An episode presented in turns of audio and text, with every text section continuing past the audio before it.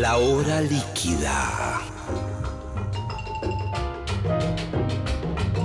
Palabras, historias, anécdotas, canciones destiladas a lo largo del tiempo. Un cóctel que se evapora, una hora que se escurre entre las manos. Mi nombre es Gillespie y les doy la bienvenida a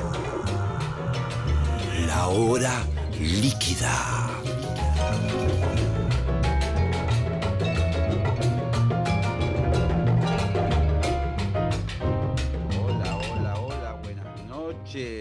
Aquí estamos comenzando la emisión de hoy, martes, de la hora líquida, en este día primaveral, 21 de septiembre, con ánimos renovados, con optimismo, con centralidad de conceptos. Aquí Gillespie, hoy tendremos una invitada muy especial. Vamos a conversar con Luciana. Luciana. Ay, ¿qué me pasa? ¿Qué me pasa? Lucrecia Martel, ¿qué me está pasando cerebralmente? Me pregunto, apenas comenzado el programa, empiezan los desvaríos. Lucrecia Martel, no sé si está en línea. Hola, Lucrecia. Hola, ¿cómo estás? ¿Con quién Hola, mira, te, te- te rebauticé Luciana, no sé por qué. No, porque se parecen, mucha gente se confunde. ¿En serio? Sí, Sí, los niños sobre todo. Luciana y Luciérnaga. Bueno, eh, hoy lo vamos a hacer eh, por teléfono eh, porque estamos con algunos problemas. Yo he tenido problemas de internet y vos también. Y, y bueno, vamos a usar viejos métodos, el teléfono, eh, desde Buenos Aires a Salta, ¿verdad? Sí. ¿Sabés que hoy parece que se cortó en toda la red de todo el país? Pasa que primero volvió en Buenos Aires y, y en el norte seguimos con problemas. Por eso me dijeron, Ah. no sé si será cierto. Bueno, yo, yo eh, estaba preocupado porque tuve muchos cortes durante la tarde y estaba un poco nervioso, ansioso por esta charla y digo, ¿no será que tendré tan mala suerte que no tengo internet cuando llegue el momento? Después me enteré que vos también tenías problemas y bueno, ahí me, me- un poco me relajé porque digo, bueno, estaremos los dos en esta circunstancia. Claro. Bueno, eh, a ver, ¿por dónde empezar? El, primero me gustaría un poco una descripción de, de cómo, cómo, cómo, te agarro, en qué momento de tu actualidad, cómo estás, estás allá en, Salta, que es un lugar que a mí me encanta, pero no sé bien en qué zona vivís. Eh, Yo vivo un poco hacia, así. hacia el norte de la ciudad, eh, yendo para Jujuy, alejándose Sí. unos 15 kilómetros, 16 kilómetros de la ciudad, una zona Sí. rural. ¿Por, por el camino real ese del Inca? Es la ruta 9, sí. No sé cuántos incas habrán pasado por acá, pero es la ruta 9. Eh, eh, yo he ido varias veces, me gusta mucho. Hay un, hay como dos formas de ir. Una de ellas es medio por una autopista, que eso a mí mucho no me gusta, lo he utilizado alguna vez. Y el otro es ese caminito que va como serpenteando los cerros y va pasando por casas y por poblados. Ah, Eh, Ese, eso queda cerca de mi casa. Ese camino que eh, pasa por lo- una zona de yungas, que es muy hermoso. Sí. Sí, sí, que, que es. eh, llega un momento a medida que vas subiendo, no sé, un- me imagino un gran cerro, eh, va- vas entrando como en un mundo medio selvático, valdiviano, Eso, sí. eh, ¿no? Eso, eso se llama yungas, ese paisaje, que es selva de altura. Sí, sí, y que es muy loco porque además hay muy poca gente, ya ha llegado a un punto, es medio como que no hay nadie y a la vez cuando vas en auto tampoco tenés tantos sitios como para detener el auto, medio como que tenés que seguir hasta el final, ¿viste? Sí. Es una mano así. Sí, hay, hay pocas. Ahí yo tuve tremendo accidente cuando tenía cinco años. Ah, Iba en un mira. auto y se desba- nos desbarrancamos. ¿Con el auto? Sí, viste que son muy fuertes los precipicios en ese camino. Sí, sí, son muy fuertes. Por ahí, lo- por ahí tenés la suerte que te, te ataja algún arbolito, algún arbusto, pero Así fue. A nosotros nos atajó una y, un, árbol frenó, pero caímos como 25 metros. Ay, ay, ay, es mucho, ¿eh? Por más que no era 90 grados, digamos, no era caída libre, pero es un montón. Y, y, no te quiero preguntar más nada, pero digamos... Eh, no, por suerte no, no, no, no hubo, no hubo, no hubo víctimas, pero es muy curioso porque el, recuerdo que tengo yo de ese accidente, mirá lo que para mí eso es la fortaleza de los niños, eh, es nada que ver, por supuesto, con lo que debe haber sido. Es muy placentero, es como si fuese un parabrisas y van pasando ramas, hojas, piedras. Eh, ese es el recuerdo que tengo. Será una cámara lenta de un, segundo de vuelco pero me quedó ese recuerdo, no, no tuve, no tengo recuerdo eh, terrorífico. De ese, de ese accidente me curó una curandera muy famosa en Salta que se llamaba Doña Anselma, se murió cuando yo la conocí, yo tenía cinco, ella tenía ochenta, pero muy famosa en Salta, y me curó del susto. Y será por eso que no me quedó ningún recuerdo, me quedó un recuerdo muy agradable. Claro, claro, porque eso es aterrador, digamos, cuando uno se imagina ya el auto desbarrancando sin control, que, como bien decís, por ahí son unos pocos segundos, pero me parece que la percepción que tiene uno es de que fuera eterno eso, ¿no? No, eso, lo único que recuerdo es eso, después algunas cuestiones así puntuales, pero del proceso mismo del vuelco solo es no me, voy a detener... ruido, ¿no? Como un ruido, ruido como si pisara una goma a la banquina. Me imagino que el auto no sirvió más para nada, cosas así. Sé que no sé qué habrá pasado con ese auto, porque era un Peugeot 504 con el, viste que se, se abría el techo. Unos más que empezaba a lloviznar y cerraron el techo. Pues, imagínate, yo con cinco años hubiera volado por ese agujero este y cerraron el techo y bueno, poco después tuvimos un accidente. Vos sabés que... Curiosamente, escuché eso, pues no lo vas a poder creer. Quien manejaba era un periodista de Salta, que fue el primer periodista que a mí me hizo una nota sobre cine, cuando yo hice un corto acá. Así que... Mira, mira. ¿Y, ¿Y que era amigo de la familia o algo así? Era amigo de un tío mío y nos habían llevado, ¿viste? Los, las parejas jóvenes que se llevan a los sobrinos para entrenarse como para el matrimonio. Sí. Nos habían llevado a mi hermana y a mí, ellos, esos, ellos dos que eran amigos con sus novias, a, a cenar a un, a, almorzar a un dique que hay por acá que se llama La Ciénaga. es todo muy familiar. Sí, sí, pero es muy interesante. Vos sabés que me, me hiciste acordar que en aquel aquella subida serpenteante, yo eh, iba con mi familia, uno de los viajes que hicimos, y mi hijo se descompuso mal, ¿viste? Por, creo que por las curvas. Eh, eh, tuvimos que parar en un lugar para que vomitara, ¿viste? Directamente. Y, y, me acuerdo que no podía parar en ningún lado, me agarró una desesperación porque encima siempre tenés algún auto atrás de alguien que es más vaqueano y que va más rápido y quiere, que te quiere pasar.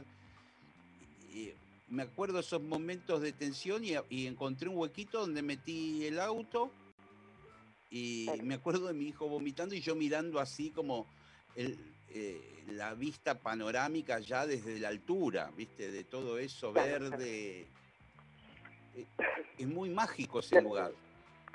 Es, es como es muy húmedo y, son, y hay muchas plantas de epífitas, ¿viste? Muchos líquenes, muchas llanas. Es como, sí, es, muy hermoso, sí. Y, queda tan poco, te digo, es tan amenazada esa geografía de la yunga. ¿Por qué? Sí, porque, porque se, se, avanzó mucho sobre esas zonas con, con otros cultivos y otras cosas y, todo, por, por las rutas, por el, digamos, han, han, sido por, por el uso de la madera, Sí. Ha sido muy, este, invadidas y, maltratadas. Te voy a preguntar algunas cositas más de, esa zona. Eh, digamos... te pregunto una cosa, que me, que, me, pregunto una cosa. ¿Vos sabés cómo llega Internet a Argentina? Me parece que es un cable que viene por, por adentro del mar, ¿puede ser? Ah, perfecto, perfecto. Porque vos sabés que hay mucha gente que no puede creer que es así. Eh, sí, alguna vez leí que, que entran las toninas o en San Clemente un cable gigante. Creo que ahora hay otro puerto más de, datos, pero de, así de, llegadas de cable. Pero es muy gracioso porque en esta era todo tan micro, tan ínfimo, un semejante cable cruzando el mar.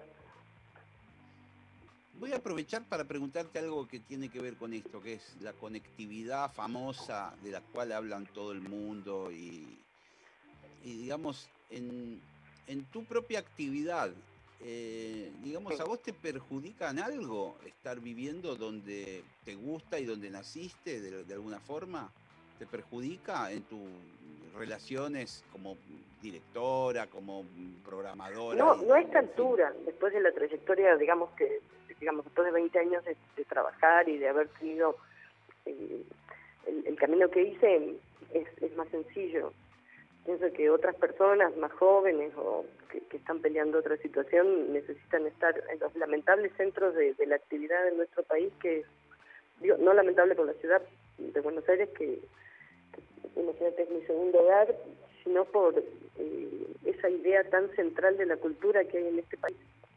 El otro día estaba conversando con un compañero mío de trabajo y, hablábamos de, lo, de lo difícil que era, estamos haciendo un documental que sucede en Tucumán, yo vivo en Salta y, la, productora está en Buenos Aires. Y, bueno, estábamos hablando porque es muy complejo y no sé qué, y estábamos charlando y me dice, bueno, pero la verdad es que a, nosotros nos serviría mucho más que estés aquí. Y yo digo, ¿aquí dónde? Si yo, mm. yo soy la que hace el documental y lo que sucede es en Tucumán, ¿por, qué aquí en Buenos Aires? Y, y, se, y se empezó a reír porque, claro, tan sencillamente eh, es, sucede ese razonamiento, como que aquí lo que sucede aquí, todo, eso significa Buenos Aires. Sí, sí. que no es un pequeño problema. Eso, eso no es una cosa anecdótica, una cuestión muy profunda de la cultura argentina, muy profunda. Sí, y para mí, a mi gusto, digamos, es, es también uno de mis grandes padecimientos existenciales de mi vida, digamos, el hecho de, porque digamos, a ver, yo no vivo en Salta, pero vivo en Monte Grande, que es un lugar que queda a solo 40 kilómetros de capital, ¿viste? Cerca del aeropuerto. de Monte Grande que está en, Ah, no, no, no el de la playa. No, ese es, ese es Monte ah, Pasando Castelar. Claro, pasando digamos... por ahí. Cali, Cali, pasando Cali exactamente, ahí vivo, ahí nací yo y vivo actualmente, toda la vida viví acá. Y no es que mm, me deslumbre, tengo cierto arraigo por el lugar, por mi historia, por mis afectos y bueno. Pero que ahí naciste. ¿Cómo? ¿Ahí naciste en Monte Grande? ¿Hay un qué? naciste, si digo, si ahí naciste, ah, si ahí sos, tu familia. Perdón, estoy un poco sordo. Sí, nací acá, nací acá y, y, viví toda mi vida acá y qué sé yo, yo soy un bicho muy especial. Y, y a, a, medida que iban pasando los años y yo cada vez tenía más actividades, sobre todo en los medios, televisión, radio y cosas así, eh, todo el mundo me decía, vos estás loco, ¿viste? Porque, bueno, cada vez es más el tránsito que hay, como te imaginarás, ¿viste? Es una locura. Y, yo siempre padecí esa situación, hasta he laburado de guionista en tele, programas de humor y cosas así, y me hacían ir a una oficina en Capital, ya existiendo la computadora e internet y todo, hace muchos años. Y yo Pero capaz que te ir para ver que trabajara. Viste que a veces claro. no están, es para ver que no te distraigan. Claro, pero yo decía, ¿ustedes tienen idea del padecimiento que es para mí venir hasta acá y poder sentarme en esta oficina después de dos horas de estar arriba del auto? ¿Qué, qué problema hay en que lo haga desde mi casa? Y, siempre te, encontrás con esa situación. Ahora, afortunadamente, por ejemplo, este programa yo lo estoy haciendo desde mi casa. Y, y para mí es como un logro. Quizás tiene mucho que ver la pandemia con todo esto, porque si no estaría en la radio. Este sin duda, yo me vine acá en, el 2019, en noviembre. Siempre supe que me iba, iba a volver a Salta porque, eh, digamos, tengo una necesidad profunda de, del entorno, no solamente el entorno familiar, sino del, entorno cultural. Y de una cosa que en Buenos Aires por ahí no... Como es más es más difícil de, quizás de entender, que es que acá la cultura indígena y la cultura criolla están mucho más, eh, son más, es más fácil percibirla que en Buenos Aires. En Buenos Aires es muy eh, otra otra mezcla.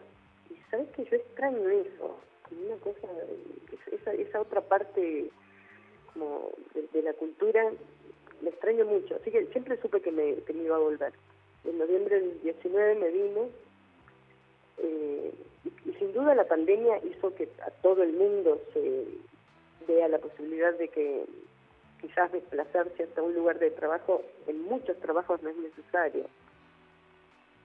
Eh, y, bueno, porque yo estuve dando clases en universidades de afuera, nada, seguí mi actividad el día con muchísima más comodidad eh, que antes porque para mí era viajar, viste, 15 horas para estar tres días en un lugar y volver 15 horas, y, que la verdad no es que vas a un lugar y lo recorres, y vas de una universidad a un hotel, de una universidad a un hotel, a un, museo, a los donde sea que estés dando la charla, el taller. Entonces, la verdad que esto para mí fue muy, me vino justo, un momento justo de mi vida, como estar acá organizando todo y, a la vez pudiendo seguir con mi trabajo. Eh, vamos a hablar seguramente, mirá, yo te quiero contar, Lucrecia, no sé si vos sabés, este es un programa que dura una hora. Es una especie de sesión de psicoanálisis con, con la salvedad de que yo no soy un psicólogo, sino más bien soy un psicópata, ¿viste? O, un, psicótico. En realidad mejor, me parece que soy más un psicótico que un psicópata, pero digamos, es una sesión comandada por alguien que, es un peligro, que soy yo. Eh, lo que te voy a proponer es, vamos a hacer algunos intervalos, así descansás un poco. Eh, Como quieras, No sé si, ¿te parece? Estás arriesgando la suerte de la señal. No, entonces seguimos.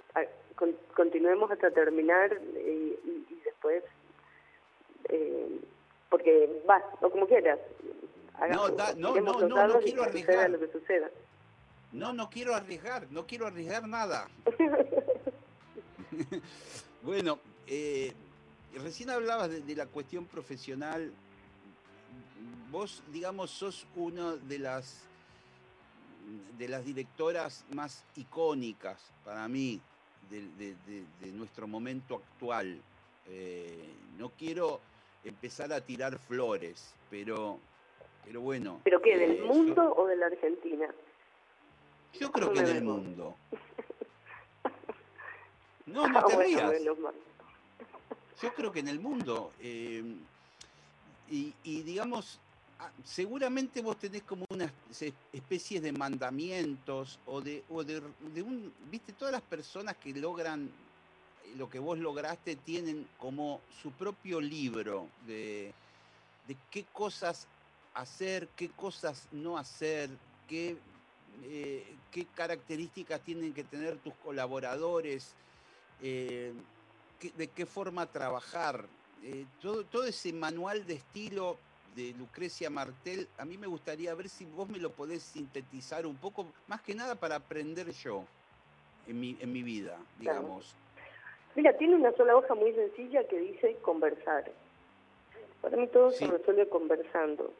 No, no, más, este, muchas más leyes que esa es, es muy complicado. Es como este, nada, nada es, armar una estructura que va a fracasar inmediatamente en el terreno, porque no hay, imagínate qué, sofisticación necesitas de sistema para que sobreviva cualquier este, acontecimiento no previsto. Así que para mí la clave es conversar. Sí, pero yo te, me tengo que tengo que oficiar de abogado del diablo ahora y, mm. decirte que, que, por ahí yo he estado en, sets de filmación, eh, a veces he actuado de extra, a veces me ha tocado ser actor. Eh, tengo algunos amigos que han hecho cortometrajes y, y liderar un grupo muy variopinto de gente, que a veces son 40 personas, y que cada uno tiene su mambo, y, viste, está el que es informal, está el que llega tarde, está el que, que tira para, para atrás, viste, todo, todo eso, ¿cómo, ¿cómo lo vas manejando? ¿De qué manera? ¿Viste? O, o por ahí te das cuenta que convocaste... Eh, eh, ¿Perdón? Sí, que por ahí te das cuenta que convocaste a alguien que, que no debías haber convocado, pero ya estás en el rodaje. ¿Cómo, cómo manejas esas cosas? Me ha pasado. Lo, lo, lo, que pasa es que me ha sucedido muy poco y siempre de un modo manejable, porque yo me reúno muchísimo con toda la gente antes de filmar. Entonces, si hay algo que genera una incomodidad en, el ámbito del, del trabajo, eh, lo, lo, lo, lo, sé, en general lo sé antes. Y, y lo que no tengo, este, esto ahora de vieja mucho menos, pero de joven se ve que era un, una cualidad, no, no demoro mucho en tomar las decisiones.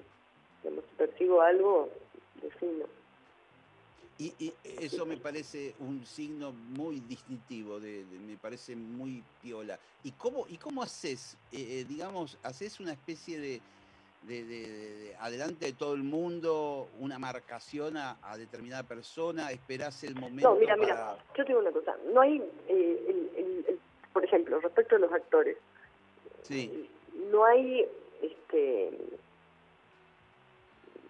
realmente recompensa para la, la disposición de una persona a ponerse dentro de frente a cámara.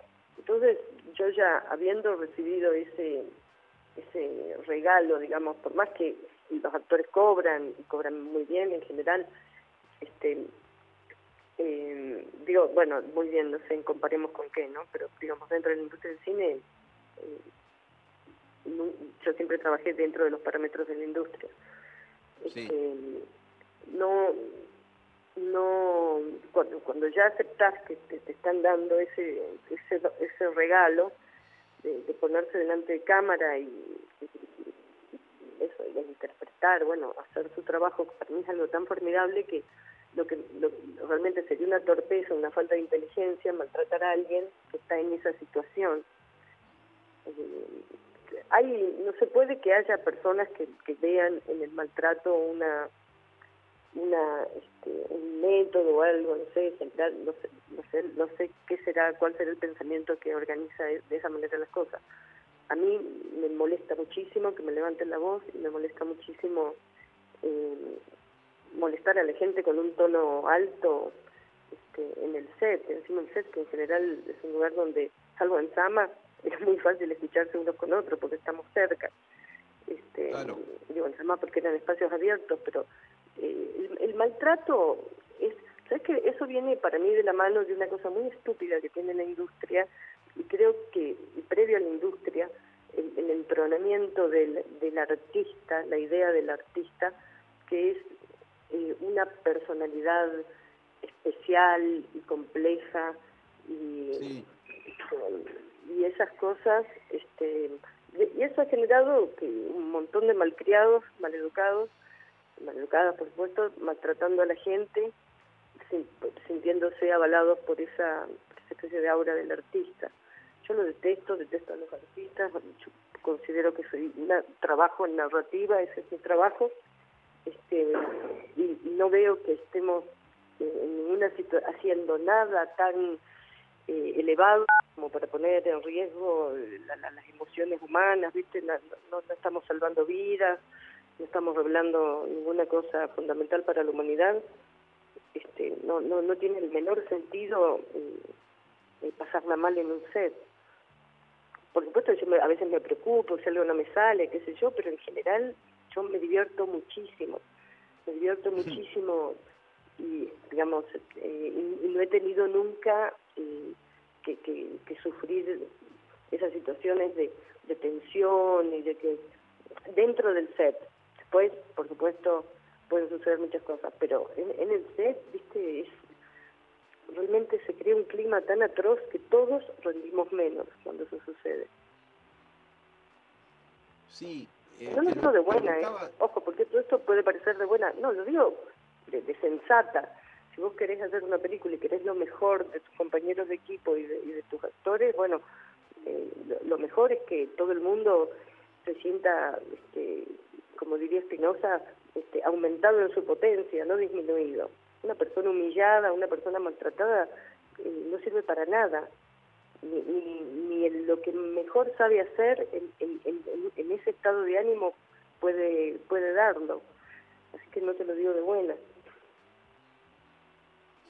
Sí, no, está bien, está bien, está bien. Yo, mira, eh, a mí me pasaba algo, imagínate que yo soy más que nada un, no soy un actor, no tengo preparación, no, no, nunca me he preparado, ni, ni puedo manejar ni siquiera mi cuerpo eh, de una forma eh, armónica, no, no, mm, soy un, bueno, nada, un amateur que, que, eventualmente ha hecho cameos, eh, situaciones actorales, y a mí me pasaba algo que también me pasa en la música, cuando me convocan para grabar la trompeta en algún disco o algo, que es que como que yo estoy en una situación mental al principio de, muchísima concentración y de muy metido en la cosa, y que yo trato de que de entrada, o la primera o la segunda toma, meter todo, ¿viste? Eh, y me ha pasado muchas situaciones así de, audiovisuales o de, ese tipo de trabajos donde esas primeras tomas son para ajustar la cámara, la luz, no sé, cosas, mm, digamos, secundarias en un punto, eh, pero no son, quizás vos me dirás, no, mirá, en realidad es más importante la cámara que... Pero eh, me pasó que al principio a mí me parecía que estaba fenómeno y a medida que íbamos repitiendo las tomas yo perdía frescura, cada vez me creía menos lo que estaba haciendo y creo que, que siempre mis últimas versiones o tomas fueron las peores, ¿viste? desde que llegué al lugar, digamos. Nunca entendí como eso, ¿viste? De, de, loco, ¿por qué no filmaste? Ahora que estaba, ¿viste? Todo fresquito, estaba bien, ¿viste? Eso depende de, en qué esté basado, en, cuál sea la fuerza de, la escena, de la toma que estás haciendo todo está puesto en la interpretación del actor y sería una torpeza quizás porque se, descolgó una cortina atrás o se dio un cable eh, arruinar eso. Pero muchas veces una toma es una, una serie de elementos que están jugando juntos. Y, cuando vos no tenés un dia cuando vos no tenés diálogo cuya importancia está en, en, qué se dice sino en el cómo, y el cómo es la luz, es el sonido, es, todo, todo lo que está sucediendo. Entonces, muchas veces, si no, si no repetís, en verdad hasta estás eh, jugando en contra del actor. Así que, pero sin duda, repetir y repetir cansa, te cansa, cansa todo. Uno deja de ver, pierde objetividad. Eh, yo pocas veces me ha pasado de tener que repetir mucho, pero pero este, normalmente cuatro o cinco veces he repetido las tomas, este, por ahí un poco menos. Cuando filmaba con Filmico mucho menos porque eh, eran pocas las películas que tenía, pero pero de cualquier manera es es muy difícil. Yo entiendo como actor, debe ser muy frustrante porque vos cuando sentís que sucedió algo y parece que los demás no lo han visto.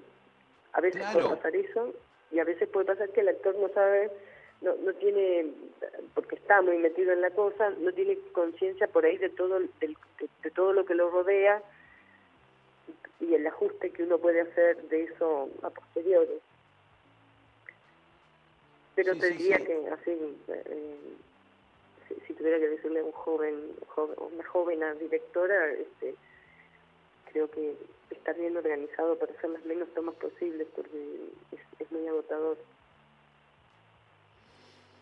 Te voy a cambiar de tema, Lucrecia. Vamos a ir hacia otros territorios.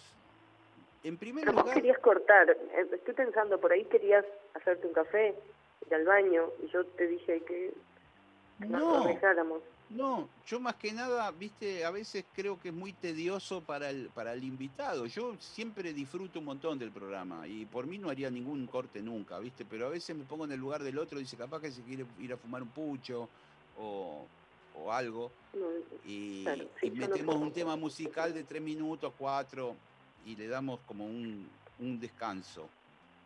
Ah, bueno, bueno cuando vos consideres, era simplemente que como eh, te temí por nuestra conversación, porque todo el día de hoy fue un vaivén, tuve que suspender un montón de reuniones, incluso por teléfono, por el vaivén de la señal. Pero, adelante, eh, maneja tu, ah. tu programa. No, no, no, vamos a seguir porque me, aparte, a veces sabes también lo que pasa, que después que haces un intervalo, es como que se resetea todo y medio como que tenés que empezar de vuelta, ¿viste? No sé cómo explicarlo, ¿viste? La conversación eh, empieza a fluir y por ahí cortarlo eh, artificialmente es una mala idea, ¿viste? Claro. Eh, ¿Cómo está toda esa situación? Me he enterado hace algunos años que, que eras la, la, directora del Festival de Venecia. Yo no sé si eso sigue funcionando, si seguís siendo, si te fuiste. No, eso te invitan, eh, es, una invitación anual, que un año es uno, otro año es otro, en general no se repite. Perfecto, perfecto. Yo no sabía cómo era el sistema y, y, en, y en aquel momento, creo que fue hace un par de años, ¿verdad? En el, creo que fue en 2018. Sí, eh, fue un, para mí, fue una, no sé si una sorpresa, pero fue una, una noticia impactante. Yo digo, qué grosa que es Lucrecia Martel, cómo llegó a ese nivel de la del lo más top, digamos, del cine mundial. No, igual no, no, no es lo más top, digamos. No, no, no, no quiero menoscabar el Festival de Venecia, pero donde suceden las cosas importantes de la cultura no es necesariamente en esos lugares, ¿no? Es divertido ir, andar en lancha por Venecia. Yo tengo locura, como creo cualquier persona, pero locura ingenieril por, por esa ciudad. Este, y es, digamos, no, no, no quiero negar nada de esas cosas que por las cuales uno decide o acepta algo, pero de ninguna manera son esos lugares donde pasan las cosas más importantes, ¿no? son lugares relevantes para el mundo, sobre todo, pero dónde están sucediendo los, las, las cuestiones que, que, de alguna manera marcan hitos en la cultura, no, no me parece que sean en esos lugares necesariamente, ¿no?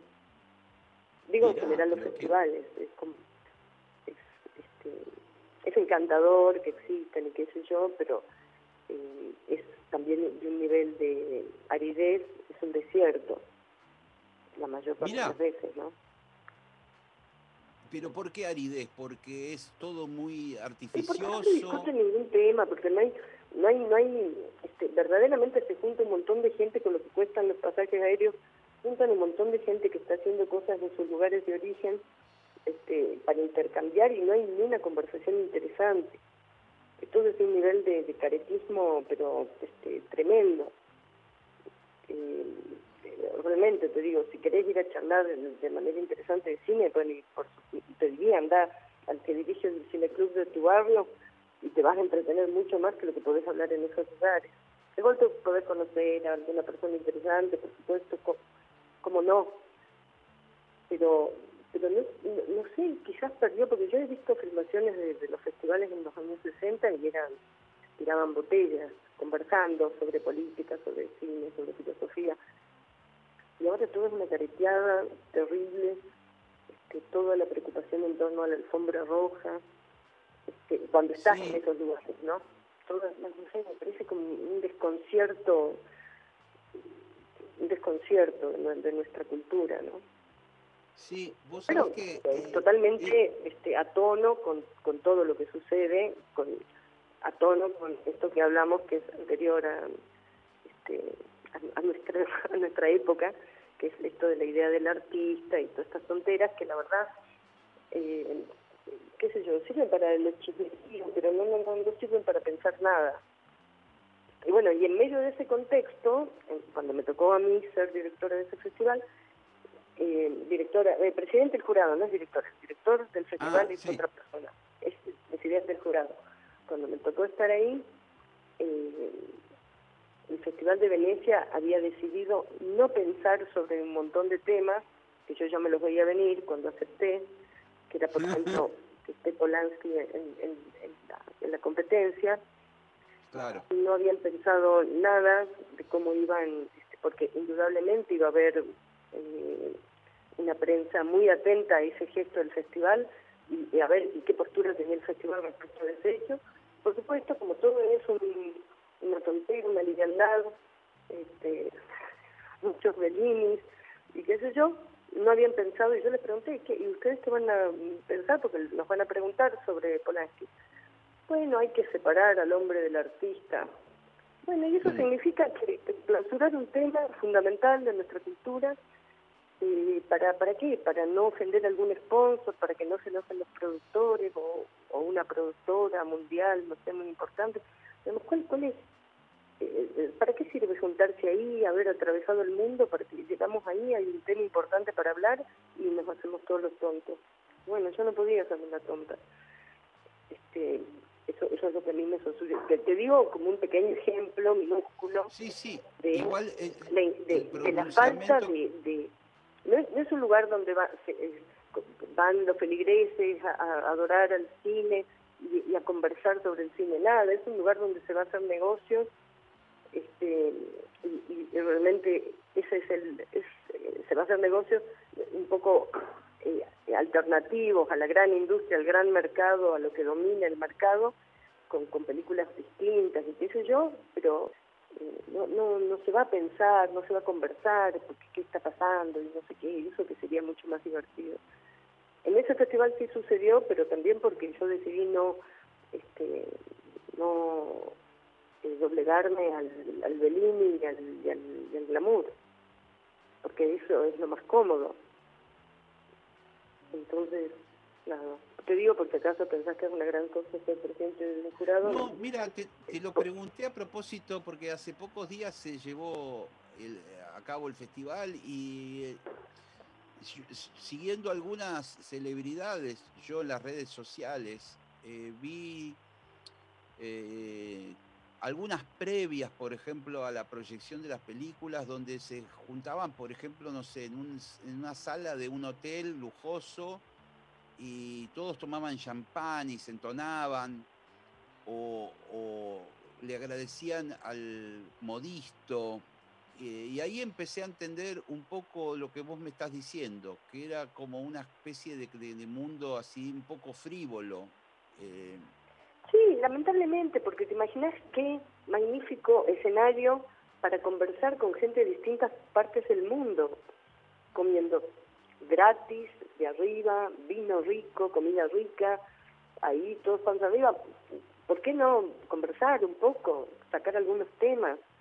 Eh, hay algo de, como una cosa que ha ido creciendo, que es el terror a la incomodidad, como un pudor estúpido que, que, ha vuelto todo tan insulso, este, y como evitar, evitar, como que, ¿qué es esto? Parece como, como si fuese una Navidad de una familia toda peleada que van a disimular que, que, que están todos... Es absurdo. Para, para mí cuando pasa eso, es una señal inequívoca de que, hay algo, hay una especie de, senda que hemos perdido, por lo menos en la cultura hegemónica, en los lugares legitimados de la cultura, hay una senda perdida, hay como un miedo a la discusión, un miedo este, a, ¿qué pasa? Es, increíble, y, como si eso fuera más divertido, si vos me decís, es mucho más divertido tirarte panza arriba a comer sin hablar de nada. Y no, te aseguro que no. Cuando estás comiendo bien, en un lugar lindo, te dan ganas de charlar. Sí, sí, claro que sí. Aparte, me imagino que todos comparten una pasión por, por, por, esto que es el cine. A mí, mientras vos hablabas... No tengo ninguna pasión por el cine, cine. Yo no tengo ninguna pasión por el cine. Yo tengo una pasión por los seres humanos y sus locuras. Sí. El, cine es como el lugar que más o menos me supe defender. Pero no es que me, parezca el séptimo arte ni el más ni el más menos arte que todos los nada me parece una zona de, posible de expresión para el humano muy cruzada por la tecnología eh, y donde uno este, va a encontrarse, digamos, hace eso para encontrarse con los otros humanos, conversar y para observar, es eso, eh, podría ser el cine, podría ser la radio, podría ser cualquier cosa. A mí lo que me interesa es la gente. Y este, por eso la cinefilia y qué sé yo, la verdad lo entiendo, entiendo a la gente este, un poco, no me divierte mucho hablar con gente cinefila, pero este, reconozco la pasión en eso, de coleccionista y qué sé yo, pero yo no lo tengo. A mí me divierte la gente, me interesa la gente, me, me, me, me gusta eso. Entonces, y en esos lugares está lleno de gente rara. Rara no por más raro que otro que va caminando por la calle que no tiene que ver con la industria del cine. Rara porque eh, eh, este, están ahí este, detrás de una cosa innecesaria este, que, que nadie le está esperando apasionadamente y que uno la abraza, ¿no? Que es hacer una película. No es que no es que está por llegar la Sputnik 5. Está por llegar una película. Bueno, si no llegó, listo, la vida sigue. Este, entonces, es eso, lo que queda cuando haces, ¿cómo se llamaba eso que tachás el denominador y el numerador? Esa cuestión matemática que vas tachando. Bueno, soy un desastre en matemática. Lástima, porque es una gran cosa. Este, bueno, cuando haces eso, eh, llegas a, un número que es el humano. Vos sabés que eh, vos me decís lástima de la matemática y siempre pienso eso, pero nunca me gustó. Y de grande, ahora, hace pero, ¿Sabes qué? Que nunca te gustó es el fracaso de nuestra educación. Porque es absolutamente imposible, absurdo que una cosa tan apasionante eh, sea rechazada por, por un niño. Te lo explicaron mal, como a mí, yo me reencontré con la matemática después, pero sí a mí me, este me, pasa algo así porque además viste por ejemplo la música tiene mucho de matemática. Digamos la, la, duración de las notas la forma en que están enlazadas la, la, lectura del pentagrama es muy matemático todo. Es que en verdad ese lenguaje podría podrías decir es muy matemático cualquier cosa. Agarrar una lata de, de, de tomate y lo observas y también es muy matemático. Como el, manejo de, de, distancias, duraciones, este, eh, valores absolutos, la idea de unidad y todos esos inventos nuestros, este, es, es, está en todo, en todas las cosas. para mí tengo esta teoría un poco, este, un poco así extrema, pero para mí es un lenguaje de paz la matemática es, es un lenguaje donde, donde con cualquiera otro que te encuentres en esa zona, eh, es medio difícil la, la discordia. A pesar de que los matemáticos han sido gente muy loca, ¿no? Sí, eh, sí. pero es, como un lenguaje de, de, tal abstracción que donde todo lo, todo lo demás cae como problema. Para mí es, como un lenguaje, es, no como, es un lenguaje de paz, pasa que hay que entenderlo bien no como este, no, por la no por la, la, no que no haya este conflictos políticos internos a la matemática me parece que está en otra zona del pensamiento que en ese lugar podemos todos estar con bastante tranquilidad. Y, sin creer que sea perfecto sin creer que, que es una ciencia perfecta no es para mí es un juego delicioso una invención sofisticadísima trae consecuencias muy concretas, pero este, no, no, no creo que ahí esté el secreto de la vida. Creo que es un lenguaje extraordinario. Sí. Un lenguaje como, charlar, como no sé qué. Este, una forma de, de, de, pensar el mundo fascinante. Vos sabés que eh, a propósito de, las matemáticas y de, y de otras eh, disciplinas, a mí me, y, digamos un poco también volviendo a Venecia, si se quiere, en realidad yo Venecia no conocí, pero conocí Florencia. Y, pero Venecia, te digo una cosa, y no, te lo digo por, por eh, esa cosa este, medio pelo argentina de tenés que conocer. Te digo una sola cosa de Venecia que por la cual, si eso te interesa, deberías ir, que es sí. una obra absurda, completamente absurda, con un grado de, de ingeniería monstruoso, pero eh, vos ves esa ciudad y decís, claro, esto es la humanidad. Una persona loca, como podrían ser los incas, haciendo Sacsayhuamán, que no sé bien si eran los incas o eran los otros antes, y, eh, y, ahí ves, decís, ah, este es el humano, un demente que no escucha ninguna razón, fascinado con, con sus posibilidades de hacer. ¿Entendés? Florencia, por supuesto, tiene eso, pero esta ciudad, como está en medio del, del agua, es, rápidamente te devuelve esa idea del, del loquito del humano. Sí, y a mí lo que te iba a decir es que me, me, pasó algo que a mí un poco se me desestructuró la cabeza cuando yo empecé a ir a las galerías de arte y a ver un poco cómo en la, digamos, en aquella época, digamos, de, de, Da Vinci, de Miguel Ángel, todo era parte de lo mismo, las matemáticas, la arquitectura, el arte, la escultura, la, digamos... La... No, pero eso, claro, entiendo perfecto a lo que te referís y creo que exactamente estamos hablando de la zona donde el mal se instaura, que es en bueno, hay muchas razones para que, que, explican eso, pero de cualquier manera la, pérdida de, digamos, la compartimentar, compartimentar el, saber y la experiencia humana, me parece que ha sido uno de los errores que ah, está costando un montón revertir, ver las cosas como inconexas. Porque es como que vos ves viste, vos decís, bueno, y, eh, por ahí, no sé, hay un puente que lo, hizo Da Vinci y que cruza una callecita por arriba. Eh, y vos decís, pero ¿cómo? Si Da Vinci, ¿cómo lo van a llamar para hacer un puente? Eh, y después a la vez decís, claro, pero qué tonto que soy. ¿Por qué pienso que esto lo hace un arquitecto, esto lo hace un escultor, esto lo hace un pintor? Si de alguna forma es parte de lo mismo, ¿no? Sí, ojo, que también está que la, el, hombre fue este, dominando con, todo lo que eso significa la materia y cada vez fue más específico y complejo y, hubo necesidad, me imagino, de desarrollar las cosas así por separado, pero pero a la vez eso llevó a un error enorme.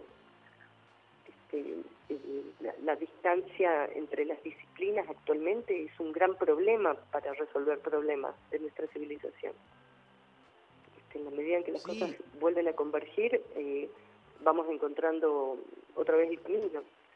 Claro, y por ejemplo, en el mundo de lo que es la arquitectura, que vos decís, antes eran bella, eran obras de arte muchas construcciones, y ahora el arquitecto es algo técnico que no tiene nada de quizás de, arte o trata de no poner, de no mezclar eh, en esas mamposterías, en, esa, en, esas columnas. eso es, economía, eso es eso, eso es otra cosa, la dominación. Pensá que también, fíjate que el mensaje de esos monumentos extraordinarios arquitectónicos también indudablemente significan una acumulación de capital en manos de poquísima gente. No es que vos ves un palacio en cada pueblo, un palacio donde hay guitas.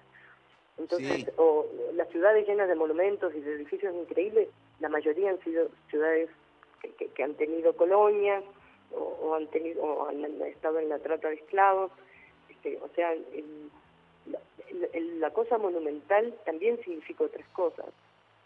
Eh, significa eh, jerarquía, significa vos para hacer una obra como, como esta que decíamos, Zaguamán o que fue la otra que dijimos, no sé, eh, Venecia, y necesitas una concentración monstruosa de dinero. Este, y eso también es una cosa que ahora no nos repugna, pero en, en, un mundo futuro, eh, para cualquier persona que ve esas obras, sabe que hay una enorme cantidad de sufrimiento humano detrás de eso. Sí, sí, tenés razón. Caminás por el Sena y es medio difícil no saber que, también fue una potencia imperial, o, Y, todo eso que nos subyuga no, no, nos, no nos trae reminiscencias de sufrimiento, de dolor humano. no, por ahora no, pero cuando, imagínate que en la, medida en que nos vamos sensibilizando y como te digo, haciendo convergir los, los saberes humanos, las cosas significan muchas otras cosas. Solamente es la magnificencia, sino también a qué precio. ¿No? Este, por eso te digo, es tan difícil la, apreciación de, de, lo bello, de lo extraordinario, este, cuando tenemos tan negado el, qué significa eso en términos humanos. ¿no? Sí, sí, sí, es una visión, eh, a mí me abre un poco la cabeza lo que vos decís, ¿eh? porque no lo había pensado desde ese lugar.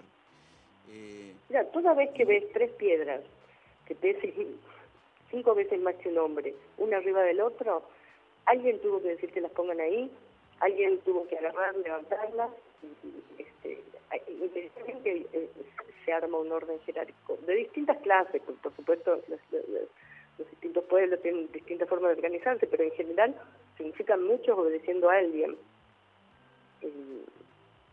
por ejemplo, en los valles calchaquíes, aquí en Salta, no hay obras monumentales. También, entre otras cosas, porque porque porque eran el, el, poder se resolvía en asambleas, eran de, ese tipo de comunidades. Entonces, lo, lo monumental no es una aspiración. No, eh, eh en ese caso es la naturaleza, ¿verdad? Porque hay... Eh, no, es compartir y ir resolviendo las necesidades, pero no hay un poder religioso, político, que necesita manifestarse en un gran edificio. Eh, ahora vos decime, ¿no? Ahora dicho esto, ¿qué preferís vos? que te quede para el resto de, ¿eh? Yo, yo en este momento de mi vida prefiero ir a, a los valles calchaquíes a, tomarme un vino y, comprarme un charango y mandar todo. Error, te digo una cosa, error, Gillespie, no te lo creo. Porque vas a Sexaguamán y ves la demencia de lo humano. y no podés más que arrodillarte con, llorando y decir, Dios mío, cuánto dolor para hacer esto, pero qué cosa increíble. ¿No? Sí, puede ser. la ética en torno a lo bello es muy complicada. Y mejor nos corramos ya mismo de este tema. Porque, o volvamos a Polanski. Vos pensás que yo no este, aprecio como director de cine a Polanski. Pero seguro que sí. Por supuesto, sí. Y, y, la, eh, eh, y saber que una persona que es capaz de eso también es capaz de lo otro. Lo que hay que aceptar que esas dos cosas pueden suceder. Y eso es muy difícil. No, no llegaste a la fantasía que tiene la humanidad de, ser adulto si no aceptaste que el horror puede ir muy bien de la mano de lo bello. Y después, a partir de ahí, sentarse a pensar, ¿no? Sí, sí, sí, sí. Es, eh, yo creo que ese es el tema de, de nuestra digamos, actualidad, es lo que tenemos que resolver, es qué vamos a hacer con esa parte horrible de, ya sea del mundo artístico, ya sea de la historia. no es esa parte, no es esa parte, e, ese es el problema, es que creer que hay una parte, es como, como el, director del Festival de Venecia, creer que se divide el hombre de su obra. Digamos, el primer paso para pensar una, una ética eh, más compleja e interesante este, y no canceladora, y no es entender esa complejidad y sobre eso decidir algo, pero no querer encontrar las bondades en el arte y las maldades en la guerra. ¿Ves? El arte también es la guerra, el arte así legitimado. Es el triunfo, imagínate, 100 años de cine que si desaparece el planeta cuentan una historia de una humanidad blanca, clase media, que en general siempre tenía trabajo y comida. 100% de las películas, si hoy, si hoy se paraliza el mundo, no queda más nada, desaparecen los humanos, solamente quedan las películas. ¿Qué, qué contamos del mundo con el cine? Mm, te digo 100% porque que estoy exagerando, pero porcentaje enorme. Se trata de una parte, una pequeña parte de gente del hemisferio norte, eh, blanca, con bastante bien económicamente acomodada, contando sus, historias, jajaja, divertidas, tristes, pero es esa parte del mundo. ¿Qué, vas a saber del, planeta? Nada, si es por el cine. Tendrás que ponerte a escarbar y encontrar un documental aquí, allá, una película. Es verdad,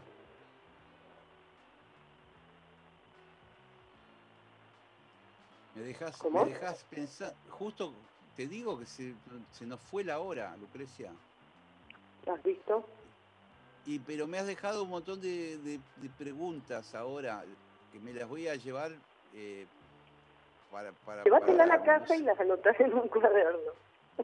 Che, que, que me has abierto la cabeza muchas cosas eh, y, y, y me quedan varias cosas por preguntarte, pero serán en otra oportunidad, porque se nos ha ido la hora y, es apasionante hablar con vos, que, sos una planadora mental, eh, directamente.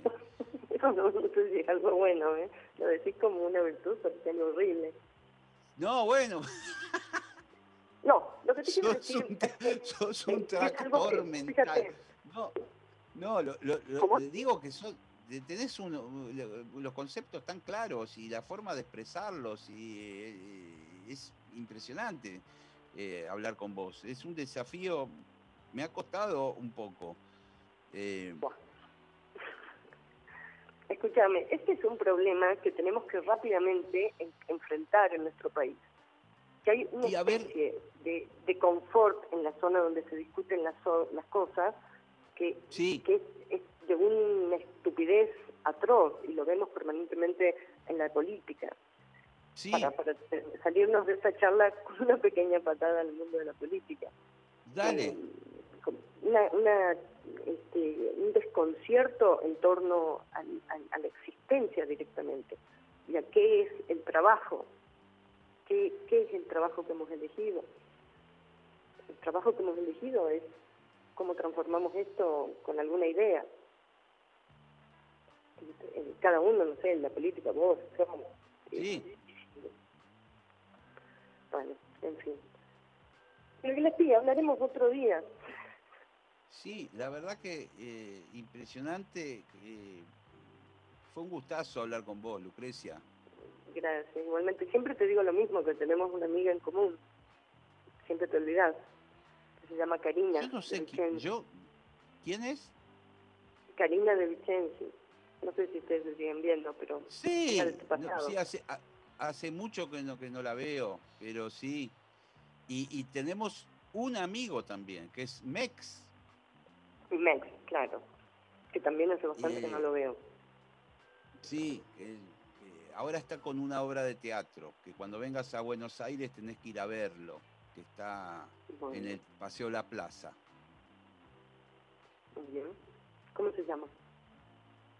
Mi amigo Mex se llama la obra. Ah, sí la vi, sí la vi.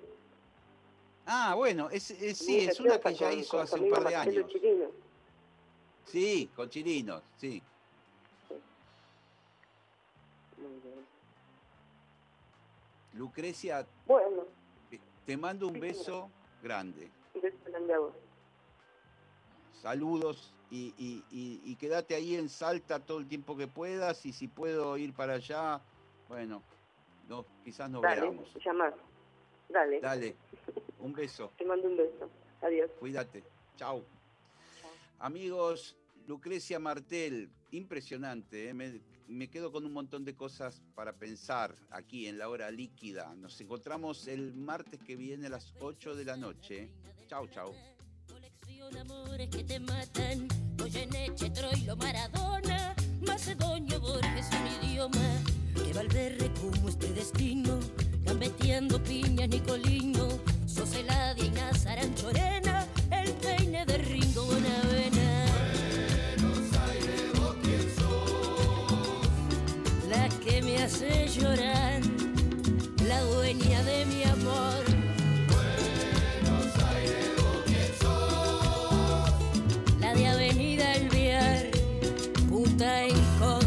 Sos.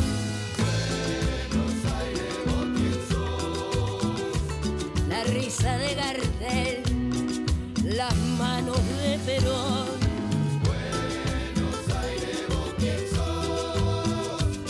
Sandro y yo en un bar, Narciso el mostrador